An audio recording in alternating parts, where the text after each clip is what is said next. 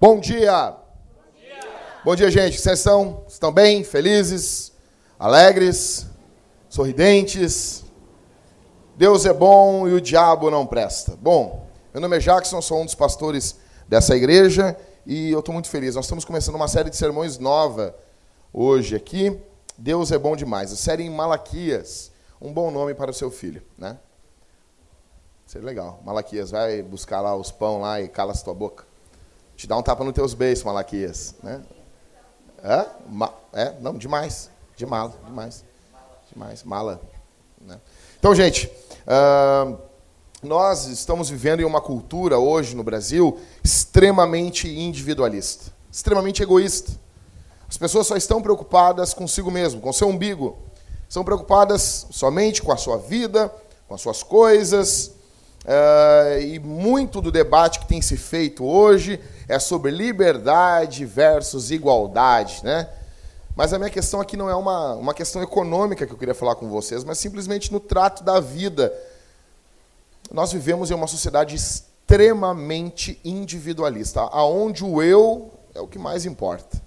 Aonde o, a minha vida, a, a minha a minha história é o que mais importa. Basta a gente ver as redes sociais. Por que, que bomba tanto o Facebook? Porque o Facebook é sobre você. Tá lá a tua foto, aquela cara de demônio, entendeu? Aquela cara horrível, terrível, inchada. E você tá lá feliz, porque o Facebook é sobre você. Seu Twitter, seu Twitter, seu YouTube, é sobre você. Né? Grava um vídeo lá, acha que é youtuber. Três views. A mãe, o cachorro e alguém que clicou errado. né? Então, e, e isso é sobre a gente. Muitas pessoas se encantam com isso, não querem mais ficar vendo caras, lendo caras, lendo revista contigo, não querem. Isso aí, isso aí é passado. Eu quero um negócio sobre mim. quero ver minha história, minha bio. Eu costumo dizer que quem tem Instagram se acha bonito. Então, pergunta aí. Tu tem Instagram? Pergunta. Tem Instagram, Léo? Tu tem Instagram, Léo? Eu não acredito, Léo. Léo, quem mentiu pra... Tô brincando, Léo. Tem Instagram? Tem... Pergunta aí, pergunta pro lado aí. Olha aí, tem Instagram? Tem Instagram? Tem? Tem Instagram? Tu tem Instagram, William? Ah, que bom, né? Óbvio. Realista, né? Então, é... você tem Instagram, a pessoa se acha bonito. Não adianta. Tem Instagram, se acha bonito. Né? Vai ter um negócio que eu vou botar suas fotos lá, se acha bonito.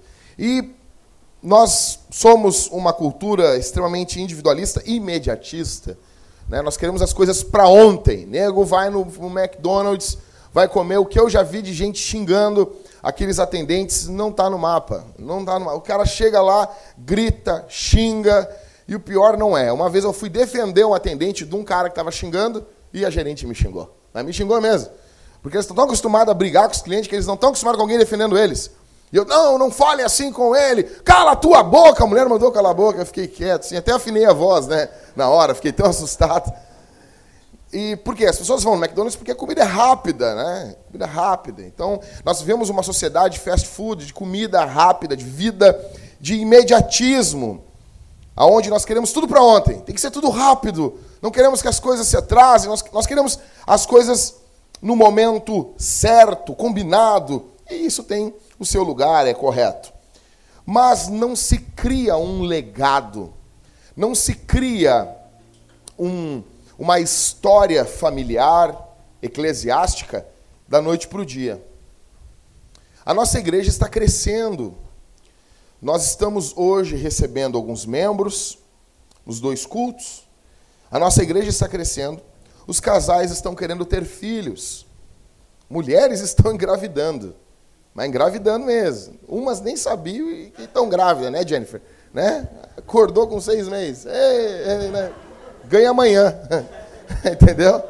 Né? Então, e alguns homens da nossa igreja estão tomando posição de homens dentro das suas casas, cuidando das suas mulheres, cuidando da sua prole, dos seus filhos.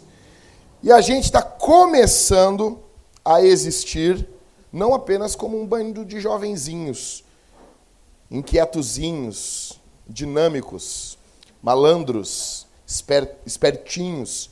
Nós estamos começando agora a existir como pessoas maduras. Os primeiros sinais, os frutinhos de maturidade estão começando a surgir na nossa igreja.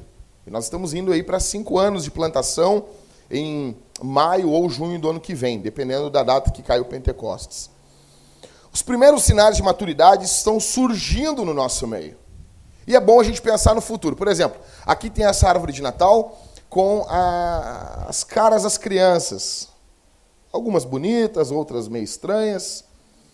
Não, estou brincando, as crianças são todas bonitas. Não, não são, não.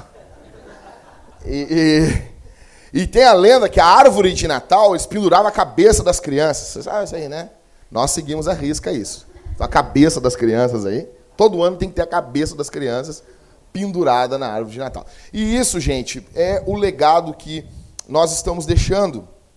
Todos deixamos um legado. Todos. Todos vamos deixar um legado para a próxima geração. Solteiros, casados, pais, avós. Tá uma porcaria esse som, hein? Eu não sei, tá um médio assim do demônio. Assim, parece que tem um frequência média, tem um satanás no médio, assim. Eu tô aqui. É um...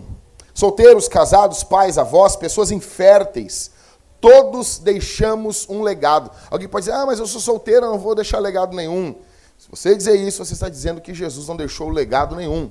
Se você acha que somente casados deixam um legado, você está dizendo que Paulo, Timóteo não deixaram legado nenhum. A grande questão, ou uma primeira questão nesse momento, é quando nós pensamos na próxima geração, estamos começando a nos desligar aí da cultura moderna, uma cultura essa que não se preocupa muito com o futuro. Basta ver que as pessoas não plantam árvores. Basta ver que as pessoas não estão muito preocupadas com a sua saúde, não estão muito preocupadas com amanhã. É uma cultura para hoje, para ontem. Agora, quando eu começo a ver pessoas que não estão procurando o caminho mais fácil, mas estão procurando o caminho de maior responsabilidade, eu estou vendo ali que começa a surgir uma cultura de legado. Então, você está diante de uma situação, principalmente os homens que estão aqui. Você está diante de uma situação complicada. Como que você toma uma decisão? Baseado na palavra, pastor. Ok, sei, muito bom. Que legal. Agora a questão é a seguinte, assim, você toma a postura ou uma posição, uma decisão baseado na facilidade que você vai ter, ou seja, a coisa mais fácil. E o pecado nasce basicamente aí, quando nós escolhemos a coisa mais fácil. Homens de verdade, eles escolhem não o caminho mais fácil, mas eles escolhem o caminho de maior responsabilidade. Tem dois caminhos: um fácil e um caminho que exige responsabilidade. Homens escolhem esse caminho. A questão também, quando nós paramos para pensar em uma cultura de legado, nós temos que mais ou menos imaginar como se fosse uma corrente. Você imagina uma corrente e cada elo, cada, cada pedaço da corrente, e eles, ele vai engatando um no outro. O primeiro elo, você imagina agora, as pessoas passam de carro e vem aquela corrente pendurada nas casas, não sabem o que é aquilo, né? Já viram isso aí? Nunca viram? Nunca viram? Já viram? Sabe o que é isso? Não sabe? Sabe? Sabe o que é isso? Isso, para a água não ficar caindo que nem um negócio. A água vai escorrer pela corrente. Tem a corrente na tua casa, isso aí? Ah, pô, tem que ter. Isso é um negócio chique. Tem uma corrente na casa. Vou botar uma corrente na minha casa, assim. Né? ter corrente na sua casa, na calha, e um carrinho de bebê de três rodas. Tem que ter três rodas. Não me vem, ah, pastor, ah, vai ter um filho, vou te dar um carrinho pro teu filho. Não me vem com um carrinho com, com quatro rodas. Arranca uma ali, bota uma no meio de, de, de, de carrinho de supermercado ali. Aquilo é um negócio legal. As pessoas que têm carrinho de bebê de três rodas não lambem a tampa de um, do, do iogurte. Não lambe, entendeu? Não lambe. Não são pessoas miserentas. Sabe que tu fica a pessoa miserenta que ela abriu o iogurte, tem todo o iogurte, mas ela olha a tampa. Sabe? Então, você imagina aquela corrente descendo a calha? o primeiro elo da corrente ele precisa ser o mais forte. Ainda que todos são iguais, mas ele tem que ter força porque ele vai aguentar todos os outros. O peso de toda a corrente. Então, talvez eu estou pregando aqui hoje de manhã para pessoas que são é o primeiro elo da corrente. Você está sustentando, você vem de uma família que não é cristã e você quer deixar um legado, você quer começar aí uma corrente. Você precisa ser um elo muito forte. Muito, muito, muito forte. Os primeiros elos da corrente da fé precisam ser fortes para sustentar toda a corrente. Agora você precisa saber responder mentalmente se você é um elo da corrente da fé, ou se você é o primeiro elo da corrente, se você é o elo mais forte ou o mais fraco. Quem você é na corrente da fé da sua família? Um elo forte, um elo fraco? A questão é que no livro de Malaquias, que a gente começa hoje uma série, Deus está falando com muitos que são elos fracos dessa corrente. Deus se coloca em Malaquias como um pai que está falando com seus filhos. A linguagem é exatamente essa. Deus é um pai. No verso 6 do capítulo 1 já aparece isso. Malaquias, ele é o último livro do Antigo Testamento. Ele é a porta que vai fechar o cânon do Antigo Testamento. É o último livro. Deus vai ficar em silêncio por mais de 400 anos ele vai dar o seu último anúncio. Você imagina? Deus vai ficar em silêncio profético por 400 anos. Ele vai dar sua última palavra. O que você falaria para os seus filhos se você fosse dar um anúncio? Uma, ó, eu, tô, eu, vou dar uma saída, me escuta aqui. Eu lembro como se fosse hoje. Tinha seis anos de idade. E meus pais tinham se separado, né? E a minha mãe chega para mim e diz assim: Eu tenho que ir no centro. Te senta aqui. Sentei o cabeçudo ali, né? Sempre fui o cabeçudo. Sentei, agora o corpo cresceu em volta da cabeça, então vocês não notam muito isso. Isso foi uma, uma, uma estratégia minha. A minha mãe sentou, minha mãe me deu algumas recomendações. Se tu tocar, com muito amor, muito amor, se tu tocar no fogão, eu te mato. Eu te mato. Eu te mato, eu te executo. E aquilo foi convincente, sabe? Tu vai ficar sentado, aqui tá comida. Ela botou uns negócios, comida, pipoca, bolacha. Bolacha. Não é biscoito. Bolacha. Biscoito, quem fala biscoito, biscoito. Só se for o filho do Rodrigo, né? Então, aí botou um pote de bolacha, refrigerante e disse: Tu não vai te levantar daqui. Quando a minha mãe voltou do centro, ela disse oi, eu disse posso ir no banheiro? Ela estava dando suas últimas instruções antes dela dar uma saída. Não é o caso de Deus, que Deus não, não saiu, Deus não fugiu, nós não somos deístas. Mas Deus vai ficar um tempo em silêncio com o povo, e Deus está, está sentando com o povo para dar instruções para esse povo. E basicamente o livro de Malaquias mostra elos fracos de uma corrente.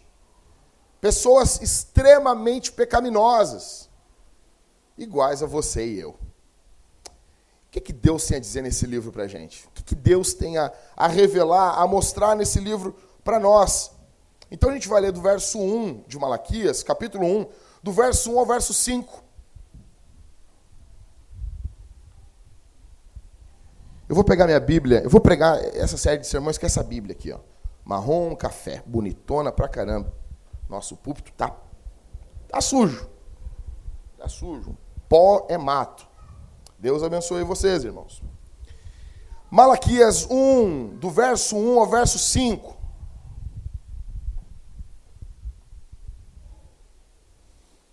Fica com a Bíblia aberta aí. Verso 1.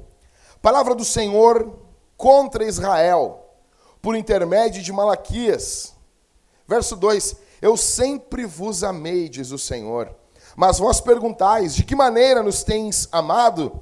Por acaso não era Esaú, irmão de Jacó? Diz o Senhor. No entanto, amei Jacó. E rejeitei Esaú. Fiz dos seus montes uma desolação e dei sua herança aos chacais do deserto. Ainda que Edom diga: estamos arruinados, mas voltaremos e reconstruiremos as ruínas. O Senhor dos exércitos diz assim: Eles reconstruirão, mas eu demolirei. Serão chamados terra da maldade, povo contra quem o Senhor está irado para sempre. E com os olhos o vereis e direis: O Senhor é grande, até mesmo além das fronteiras de Israel. Então, falando em legado, como que nós deixamos um legado? Antes de falar como nós deixamos um legado, eu quero falar para vocês hoje aqui sobre como nós não deixamos um legado ou como nós arruinamos o nosso legado. Como que você arruína a sua vida? Como que você vai fazer? Se você quer, Jack, eu quero arruinar a minha vida. Como, o que você tem que fazer? Eu quero dar alguns passos para você como arruinar a sua vida. Em primeiro lugar, você precisa, para arruinar o seu legado, para arruinar a vida dos seus filhos, para arruinar a vida de quem anda com você, para arruinar a vida da sua esposa, para arruinar a vida dos seus pais, para arruinar a vida do seu esposo. Você quer arruinar, você quer estragar tudo. Em primeiro lugar, ignore a palavra de Deus. Verso 1. Malaquias diz, o profeta Malaquias, que primeiro que Malaquias não aparece em nenhum lugar na Bíblia. O período desse livro aqui, provavelmente, ele é pós-exílico. O povo havia voltado. Calvino chegava a dizer que Malaquias seria um codinome para Esdras. Só que Calvino estava errado. Esse livro ele é pós-exílico, ele vai lidar com algumas questões parecidas com o livro de Esdras e de Neemias. Então Malaquias, esse cara que só aparece aqui na Bíblia, ele aparece no verso 1 dizendo: palavra do Senhor contra Israel, por intermédio de Malaquias. Palavra aqui, a, a palavra no, no, no original é sentença. Envolve o peso, envolve responsabilidade. Ele, ele tem um peso extremamente grande sobre suas costas. Você nota que o livro de Malaquias ele não está profetizando em favor dele. Ele não está pregando em favor dele. Você pode ler esse livro aqui. Eu li ele, Malaquias, em 7 minutos e 34 segundos. Cronometrei para ver quanto tempo demorava. É curto. Mas ele não está falando em favor dele aqui. Deus é o nosso Pai e Deus nos fala através do livro de Malaquias. É como se Deus sentasse e colocasse o seu povo no seu colo e começasse a falar com o seu povo. A palavra Malaquias, o nome Malaquias quer dizer mensageiro. Você precisa entender que quando as escrituras falam, Deus fala. As escrituras têm o mesmo tom da voz de Deus. Deus fala conosco através das santas e amadas escrituras. Verso 1, o profeta Malaquias está dizendo sentença ou palavra do Senhor contra Israel. Se você ama o Senhor, eu quero dizer uma coisa para você aqui. Se você ama Jesus, se você ama o Senhor, você precisa amar a Bíblia. Você precisa amar as palavras de Jesus. A forma como você se relaciona com a Bíblia revela a forma como você se relaciona com Deus. É impossível você criar um bom legado para a próxima geração se você não prestar atenção na palavra do Senhor. Verso 1. Palavra do Senhor contra Israel por intermédio de Malaquias. Quem gosta de Deus precisa pegar o livro que Deus falou, escreveu. É uma sentença. Interessante é que muitos de nós, da nossa geração, estão extremamente interessados quando a palavra de Deus faz promessas para nós.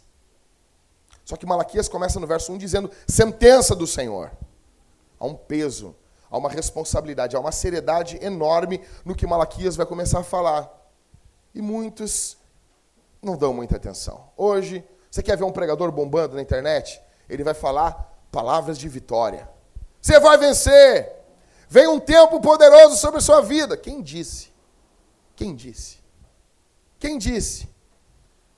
Você vai pegar agora aquele manazinho. Quem aqui já teve manazinho? Aquela porcaria do inferno lá. A bosta, né, cara? A bosta. Um cocô, fezes. Sabe o negócio? Que o nego vai orar. Aí o nego tira um versículo. O meio versículo. Eu, Senhor, vou te abençoar. Obrigado, Senhor. Né? Teve um cara que se matou depois disso, né? Ele levantou assim e Judas foi e suicidou-se. Dele tirou outro, vai e faz o mesmo. Não, não, daí não é Deus, né?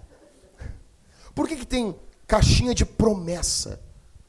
Por quê? Por que, que não tem caixinha de sentença?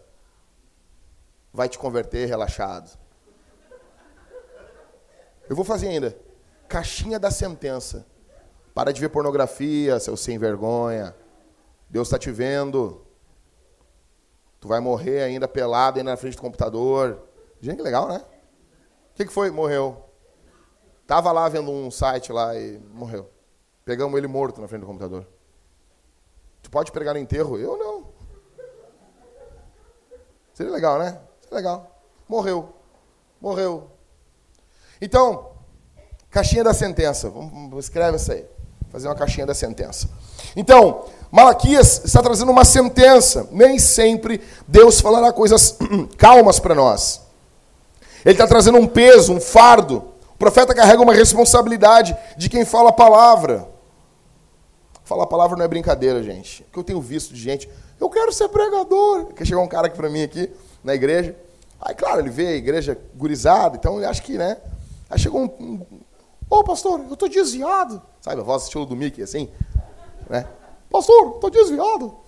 E aí ele, eu, é, mas eu quero voltar para a igreja. Se eu voltar para aqui, eu posso pregar? Assim, do nada, assim. Eu, pode, cara. A cidade é grande. Tem aí, mundo. Prega, prega, pega e prega, cara. Não, quero saber se eu posso pregar aqui no púlpito. Ah, pode, talvez pode, cara. Quem sabe, né? Então tá, pastor, tô firme. Nunca mais voltou. Não voltou. Não, não voltou. O Liscano também tinha um amigo assim também. Chorar, chorou, né? Eu amo essa igreja. Ele tinha a mesma voz também, né? Eu amo essa igreja. Nunca mais voltou. Então, assim, pregar a palavra não é, não é uma brincadeira. Envolve um, um, peso, uma, uma sentença. Spurgeon, quando ele subiu o, o púlpito do, do tabernáculo metropolitano para pregar o evangelho, ele dizia: Senhor, sê comigo, que o teu espírito venha me capacitar. Ele subia os degraus do púlpito em oração. Porque pregar o evangelho não é brincadeira. Malaquias está trazendo um fardo, um peso. A sentença do Senhor, o texto aqui mostra que ele carrega um peso. Outra coisa, no verso 1 mostra que o texto, que essa sentença, essa palavra é contra Israel. Deus pode falar alguma coisa contra você? Ou Deus só pode falar coisas ao teu favor?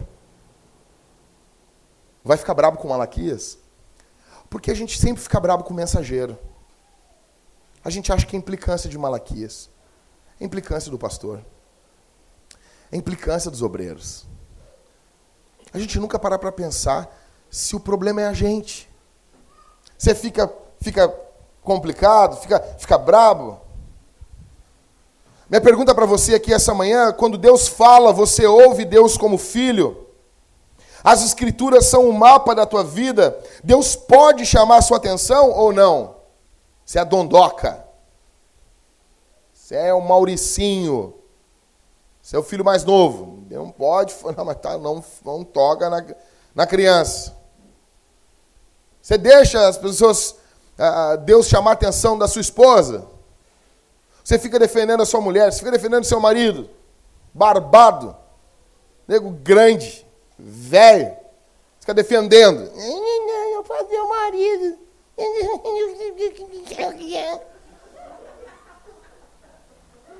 Sabe, minha irmã, seguinte, teu filho está dando sinais que ele não é cristão, não.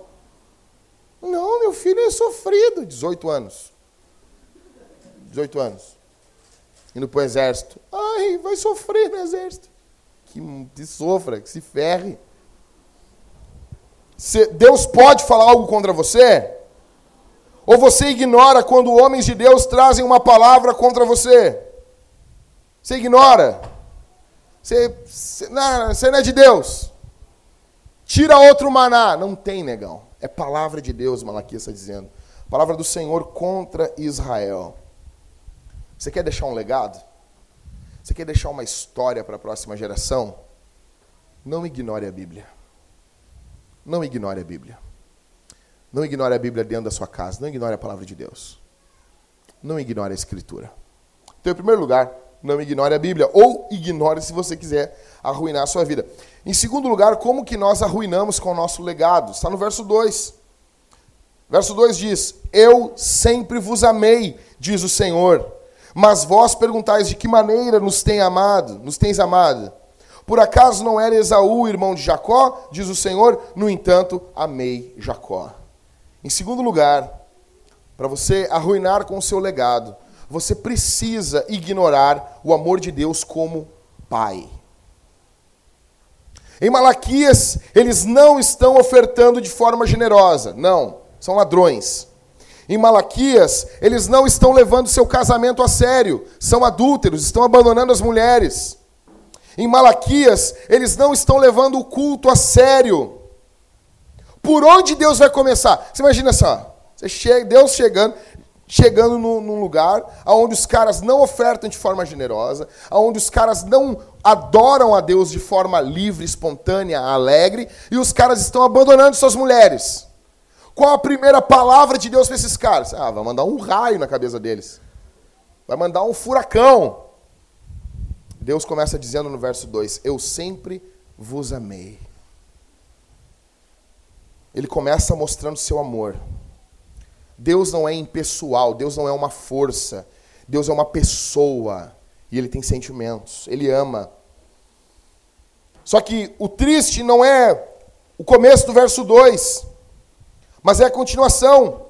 Mas vós perguntais: de que maneira nos, tem, nos tens amado? Quando nós respondemos como esse povo está respondendo para Deus, é como se o Pai Deus Pai nos colocasse no seu colo, Deus dissesse que, que nos ama e nós respondêssemos isso com um tapa no rosto de Deus. Deus está sendo ofendido aqui. Eles deveriam ter dito, quando Deus diz, Eu amo vocês, eles deveriam ter respondido, Eu também te amo, Senhor. Mas eles acusam Deus de não amar eles. Eles acusam Deus de pecar e de mentir.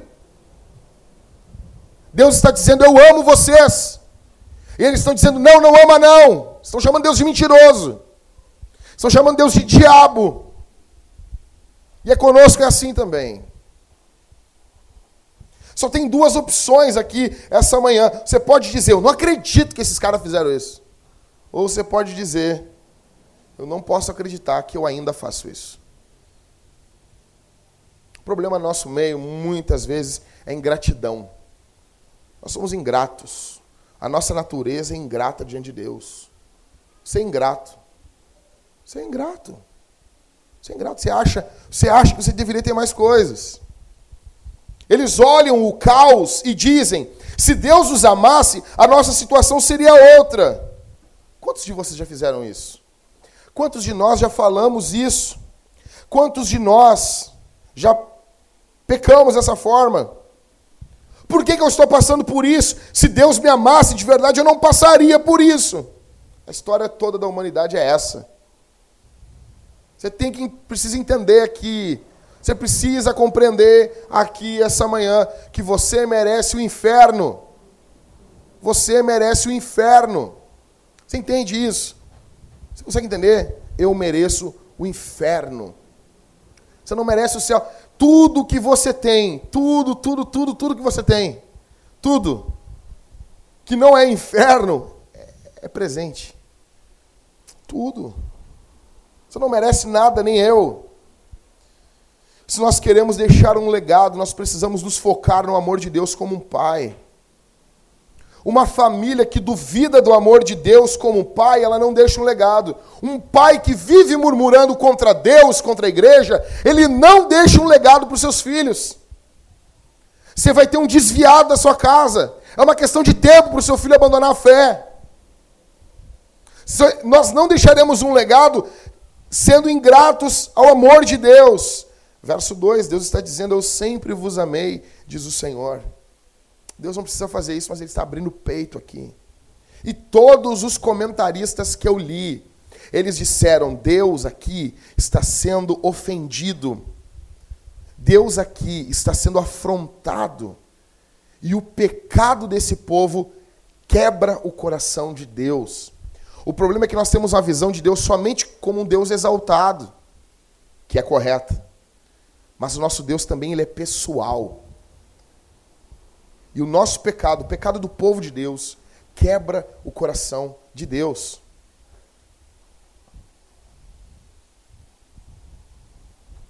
Você quer deixar um legado? Você quer deixar um legado para a próxima geração? Você precisa urgentemente se focar no amor de Deus e não ignorar o amor de Deus como pai. Eu sei que talvez a tua vida não é a melhor que você poderia imaginar, mas é melhor do que você merece. É extremamente melhor. Você não merece a vida que está levando. Você merece o inferno. Você precisa aprender com o Felipe Sandim. Felipe Sandim, com uma teologia muito pastoral com o filho dele, Felipe Sandim fez ele, o, o Mateus repetir o que, Felipe? Que ele é um pecador. Quantos anos ele tem, Felipe? Três anos. Ele já repete: Eu sou um pecador imundo.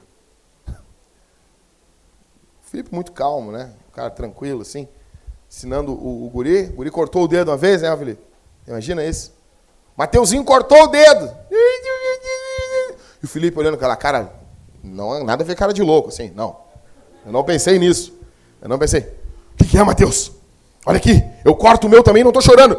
Cortou o dedo na frente do guri, meu. Mostrou sangrando aqui. Estou chorando? Estou chorando.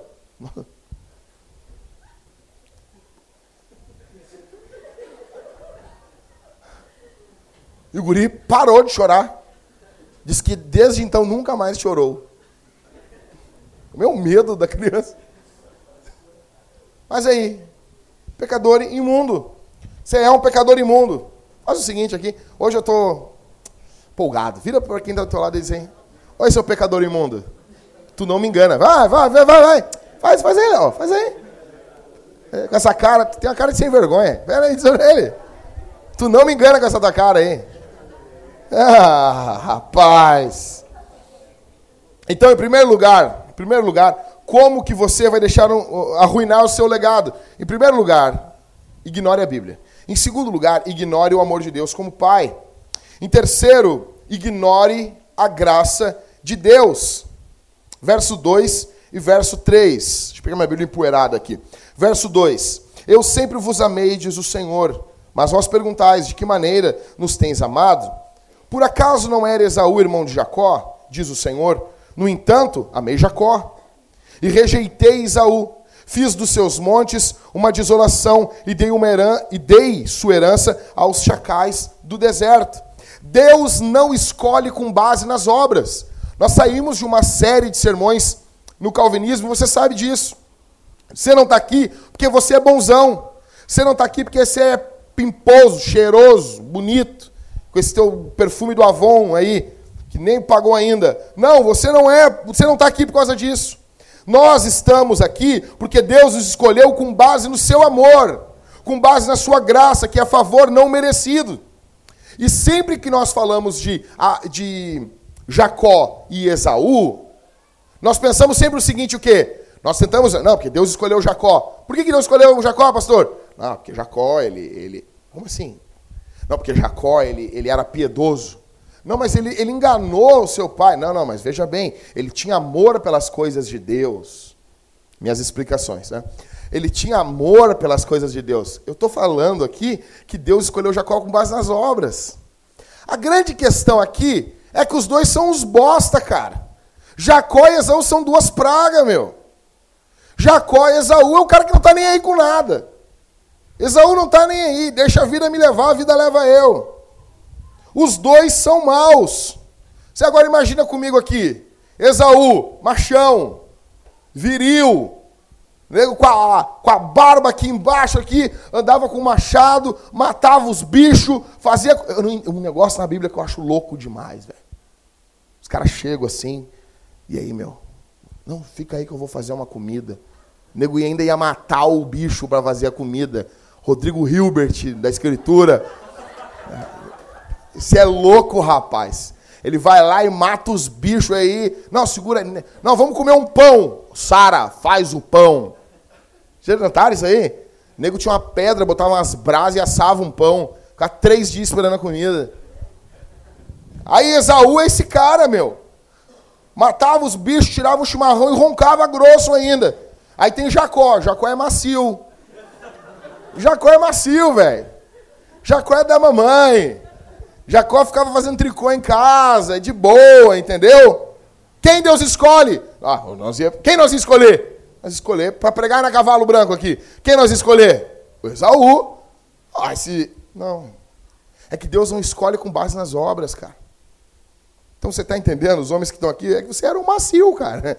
Você era um maciozinho da mamãe. Deus te escolheu. Quem nós escolheríamos? Nós provavelmente escolheríamos Esaú, mas Deus escolheu Jacó. Porque não é, não é com base nas, nas, nas obras, é com base na graça, no amor de Deus. Você só pode receber duas coisas. Ou você recebe graça, ou você recebe o que você merece, que é o inferno. Você tem que entender isso. Deus não nos elegeu porque nós cremos, nós cremos porque Ele nos elegeu.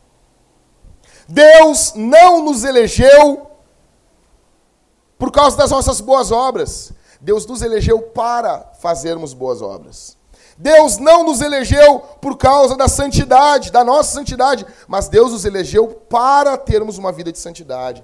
Deus não elegeu você por causa da sua obediência, mas Deus nos elegeu para ter uma vida de obediência. Então, você quer ignorar o legado, você quer ignorar, você quer destruir o legado da sua vida, você tem que ignorar a graça de Deus. Você tem que começar a falar para os seus filhos que você está aí, você está firme com Jesus, você ama a mamãe, porque você é demais, porque você é bonzão. Você tem que ignorar, você não tem que pedir, nunca pedir perdão para os seus filhos. Porque você tem que fingir que você nunca erra. Aí você destrói seu legado, destrói sua família. Qual foi a última vez que você pediu perdão para sua mulher? Qual foi a última vez? Você pediu perdão para seus filhos? Você conhece o cara lá que bateu no, na, na, na, filhinha dele lá, bateu, depois ele, pá, não devia ter batido, não, mas já fica pelas, pela surra que eu não dei. Como assim, velho? Como assim? Então bate, errou e não pede perdão. Onde você deveria estar agora? Onde você merece estar? Você merece respirar. Você paga quanto pelo ar? Chega a conta de luz para você no final do mês lá? Ó, seguinte, conta de luz aqui, né? a conta, a conta de, do ar que você respirou, do oxigênio aí. Você não, não acontece isso, velho. É graça. Você, você paga a conta da luz do sol? Você não paga, velho. Em Portugal, os caras estão cobrando a luz do sol agora. Sério. O Estado não tem limite. Mas você não paga, meu. Você é um eterno devedor a Deus. Você quer deixar um legado? Você quer que seus filhos, amigos, irmãos sejam abençoados por você? Não viva achando que o mundo lhe deve algo. O mundo não lhe deve nada. O mundo não lhe deve nada. Os homens têm esse grande defeito. Nós às vezes pensamos que ah, o mundo deve alguma coisa para nós. Às vezes os, os, os, filhos caçulas têm isso também. Alguns órfãos têm isso também. Eles acham que o mundo, o mundo, o mundo deve alguma coisa. Vocês já viram, o, eu estava com vocês, acho que semana passada, e a gente viu o vídeo da Xuxa. Gurizinho. Hoje é meu aniversário. ah, que bom. E, dá dó daquele guri, cara. Dá dó. Mas a vida é assim, cara. Você acha que você tem que estar no show da Xuxa, a Xuxa parar o negócio para cantar Hoje vai ter uma festa. Não. Não, a vida não é isso aí. A vida não é um morango. Não. Então, você quer destruir o seu legado? Você ignore a graça de Deus. Deus está dizendo no verso 2 e verso 3 que Deus rejeitou Esaú e escolheu Jacó. Escolheu Israel pela graça dele. Jesus é bom e você não é. Em último, como nós destruímos o nosso legado. Em último, ignorando o juízo de Deus. Verso 4 e verso 5 diz: Profeta Malaquias, ainda que Edom diga, estamos arruinados, mas voltaremos e reconstruiremos as ruínas. O Senhor dos Exércitos diz assim: Eles reconstruirão, mas eu demolirei. Serão chamados terra da maldade, povo contra quem o Senhor está irado para sempre. E com os olhos o vereis e direis: O Senhor é grande, até mesmo além das fronteiras de Israel. Então, Edom é Esaú, tá? Só para você entender. Edom é, é a continuidade do povo de Esaú. Só que um dos maiores males para um bom legado é quando nós ignoramos o juízo de Deus. O verso 4 está mostrando que existe um juízo de Deus contra o povo de Edom. Então, para você entender, o povo de Israel é descendência de Jacó. Tá bom? Que Deus mudou o nome dele depois para Israel. O povo de Edom é descendência de Esaú. São, são, os dois são filhos de Isaac. Só que Deus havia julgado Edom. Só que eles pensam que eles podem se reerguer pelos esforços próprios. Verso 4: Ainda que Edom diga, estamos arruinados, mas voltaremos e reconstruiremos as ruínas. O Senhor dos Exércitos diz assim: Eles reconstruirão, mas eu demolirei. Serão chamados terra da maldade. Qual é o nome da terra de Israel lá? Jerusalém, a terra santa. A terra de Edom é a terra da maldade. Não existe paz para quem busca uma vida autônoma de Deus. Edom quer reconstruir as coisas na força do braço. Edom quer, Edom quer fazer o seu legado na sua força. Você não vai conseguir fazer isso. Você não vai conseguir ser uma pessoa alegre, feliz, se você virar as costas para Deus. Ainda que esse não seja o primeiro, o primeiro, o primeiro, a primeira razão de buscarmos a Deus. Mas não existe alegria, paz, contentamento longe do Senhor. Edom está querendo fazer isso. Não existe paz para quem vira as costas para Deus. Os edomitas nunca foram restaurados. Escuta aqui, Deus levou cativo, vocês se lembram lá quando Deus leva cativo Israel para a Babilônia, Edom foi junto. Só que Deus reergueu Israel, só que Edom não foi, não, não, não foi reerguido. Uma curiosidade é que Herodes é da descendência de Edom e Jesus é da descendência de Jacó. Sempre houve briga entre esses dois povos.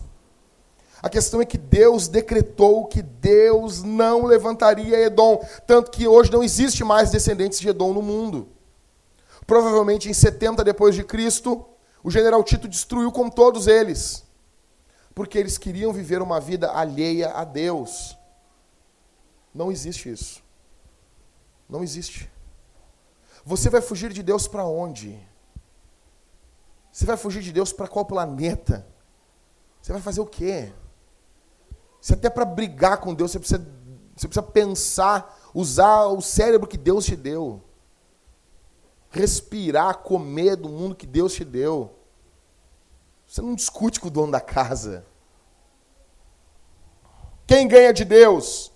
Quem vence Deus? Quem pode ganhar numa queda de braço de Deus? Nem o Lincoln Falcão consegue. Quem pegou a referência aí, entendeu? Feliz. Só há uma saída para quem está diante do juízo de Deus: fugir do juízo de Deus para a misericórdia de Deus. Não existe legado piedoso quando existe juízo de Deus. Você não vai conseguir construir um legado ignorando que Deus julga os teus pecados. Que Deus julga poderosamente, de forma santa, linda, bela. Nosso grande problema é que a nossa geração quer ter razão. E diante de Jesus, nós precisamos ceder. Então, para encerrar, quero mostrar para vocês, para você ter uma noção introdutória, quais são as dez grandes. Hum, não foi ali, Christopher. Coloca para mim, por favor, aí. As dez grandes ideias do livro de Malaquias. Então, em primeiro, a primeira grande ideia é que o pecado quebra o coração de Deus. Essa é, é, é, uma, é uma verdade que é levada no livro de Malaquias de forma muito forte. Se cremos que Deus é um ser pessoal, como que nós vamos tratar Deus como um capacho, como um bicho, como alguém impessoal?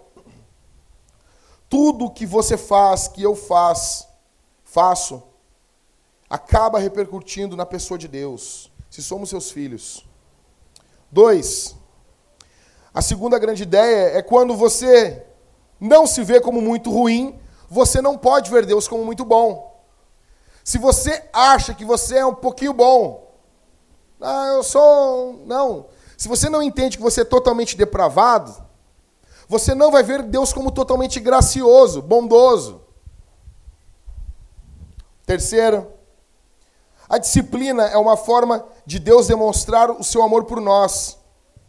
Quando Deus leva para o cativeiro babilônico Israel e Edom, ao levar Israel, Deus está disciplinando Israel, mas ao levar Edom, Deus está julgando Edom. É diferente. Quarta grande ideia: o pecado é uma rodovia de duas pistas. Você tem que pensar nisso. A primeira pista, a primeira rua, a primeira freeway do pecado é a rebelião. Eh, Malaquias mostra isso muito forte.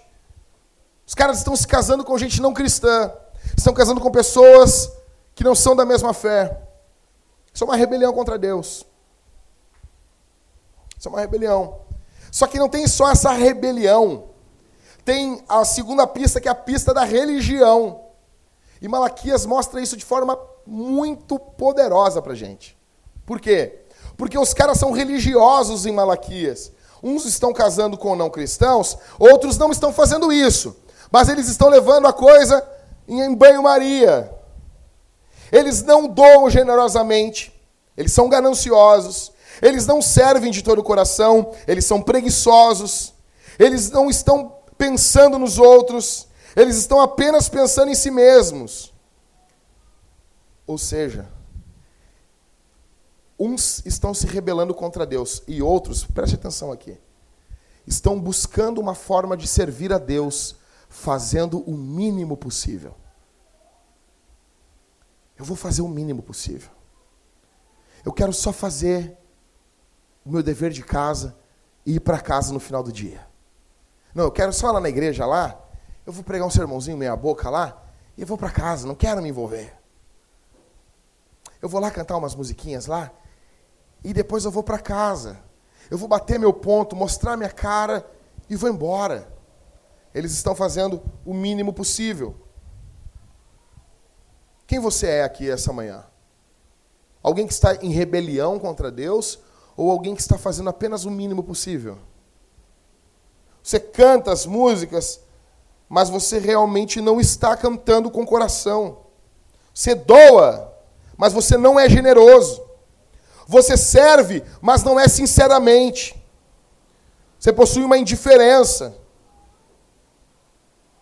Em quinto, a quinta grande ideia é que Deus não falhou com você, ele não deve nada. Deus não deve nada para você. Você precisa ir para casa pensando nisso. Deus não lhe deve nada. Sexta grande ideia. Quando somos ingratos pelo que Deus faz, não estamos dispostos a fazer o que Deus nos ordena fazer. Ingratos não fazem nada. Ingratos não servem. Ingratos não estão cuidando uns dos outros, amando, servindo. Ingratos não fazem nada. Sétimo, Deus espera que mudemos nossas atitudes, mesmo que Ele não altere as nossas circunstâncias. Você não está no comando, você precisa entender isso. O que Deus lhe deu, o que Deus fez para você, ou o que Deus não fez, que você acha que Ele deveria ter feito. Você acha que Deus tem a obrigação de te dar um filho?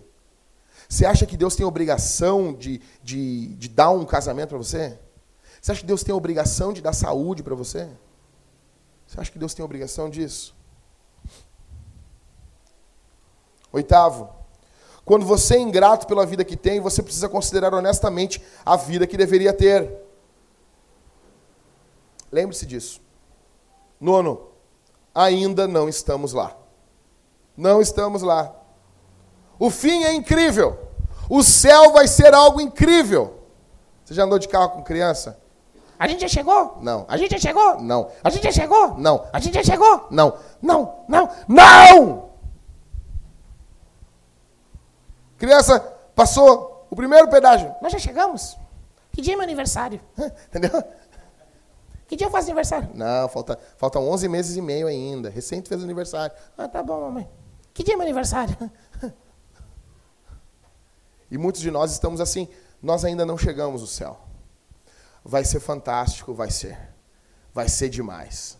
Vai ser tudo menos chato. Chato é a tua avó. Chato é a série que tu vê no Netflix, que ninguém quer ver. Ninguém quer falar contigo sobre a tua série, porque é chata. É chato. Friends é chato. Pronto, falei. Falei. Se dane o mundo. Se dane. Falei. É chato. Chato.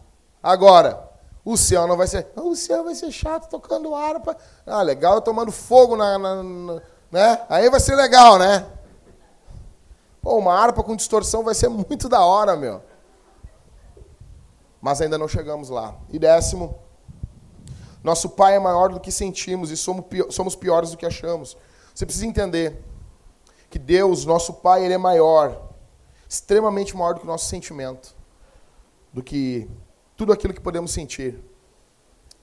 O amor de Deus é maior do que, do que o que você sente. Se Deus está dizendo no verso 2, eu sempre vos amei, nós devemos dormir com essa palavra e confiar nisso.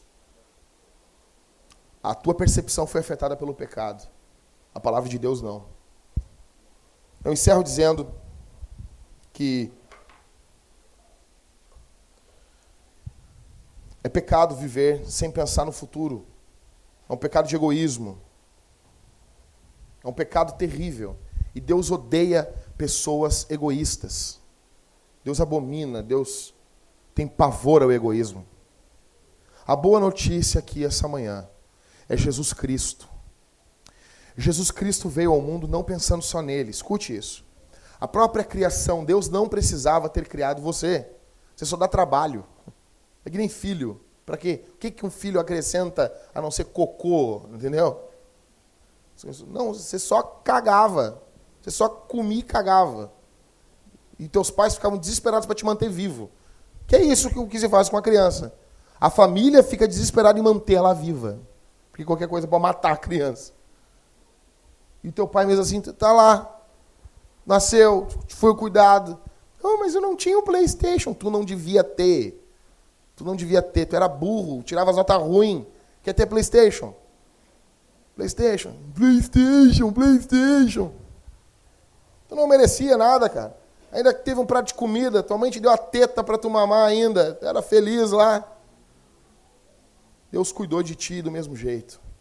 Deus os cuidou do mesmo jeito e nós às vezes agimos de forma egoísta, mas Jesus Cristo veio ao mundo, morreu pelos nossos pecados em uma cruz, ressuscitou ao terceiro dia, está vivo e oferece perdão de forma gratuita. Você não precisa pagar para receber perdão. Você não precisa pagar para receber uma graça de Deus. Nenhuma graça de Deus é obtida através do dinheiro, da prata, nada. Você não compra nada de Deus. Nada de Deus está à venda. É tudo oferecido de forma gratuita. Deus nos chama para vivermos uma vida e construirmos um legado. E Jesus viveu uma vida de forma mais bondosa e generosa possível. Ele não somente nos criou, mas veio a esse mundo nos resgatar, nos comprar do pecado, que nós merecíamos morrer afundados nele. Jesus veio a esse mundo nos perdoa, nos redime, nos ama, nos limpa e deixa um legado que é a sua igreja. Que o Senhor Deus nos ajude a começarmos a pensar no dia de amanhã, nos nossos filhos, netos, bisnetos. Porque tudo isso vai depender desse primeiro elo aqui em cima. Você lembra, tá? Da corrente lá da um dia tu vai ter, Daniel. Vai ter uma casa com uma corrente bonita lá, entendeu? Bem enferrujada assim, vai ter umas fotos bacanas lá sabe, desfocado, postar no teu Instagram, entendeu? Que Deus os abençoe. Vamos ficar de pé, gente.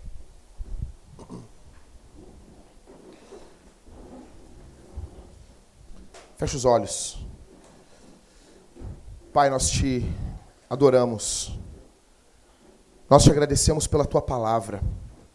Porque o Senhor Deus no dia do Senhor, no domingo, no dia que o Senhor Jesus ressuscitou, o Senhor nos congrega e nos faz ouvir o teu evangelho.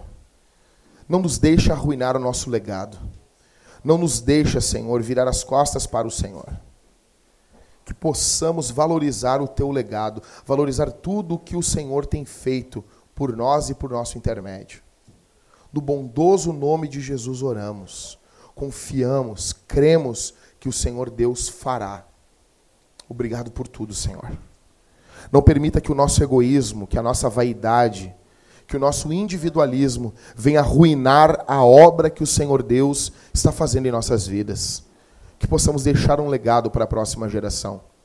Que possamos não pensar somente em nós, mas pensar em nossas esposas. As mulheres pensar nos seus maridos, os solteiros pensar no legado que estão deixando como exemplos, exemplo para os mais jovens, para aqueles que os rodeiam.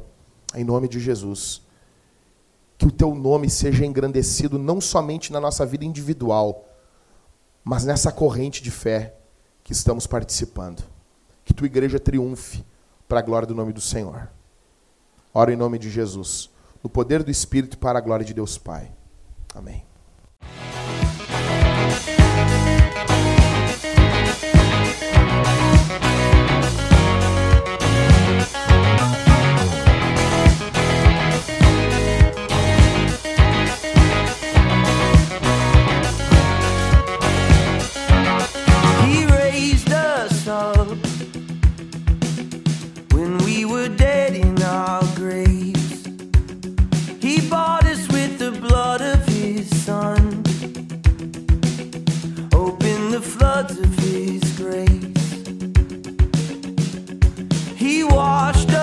between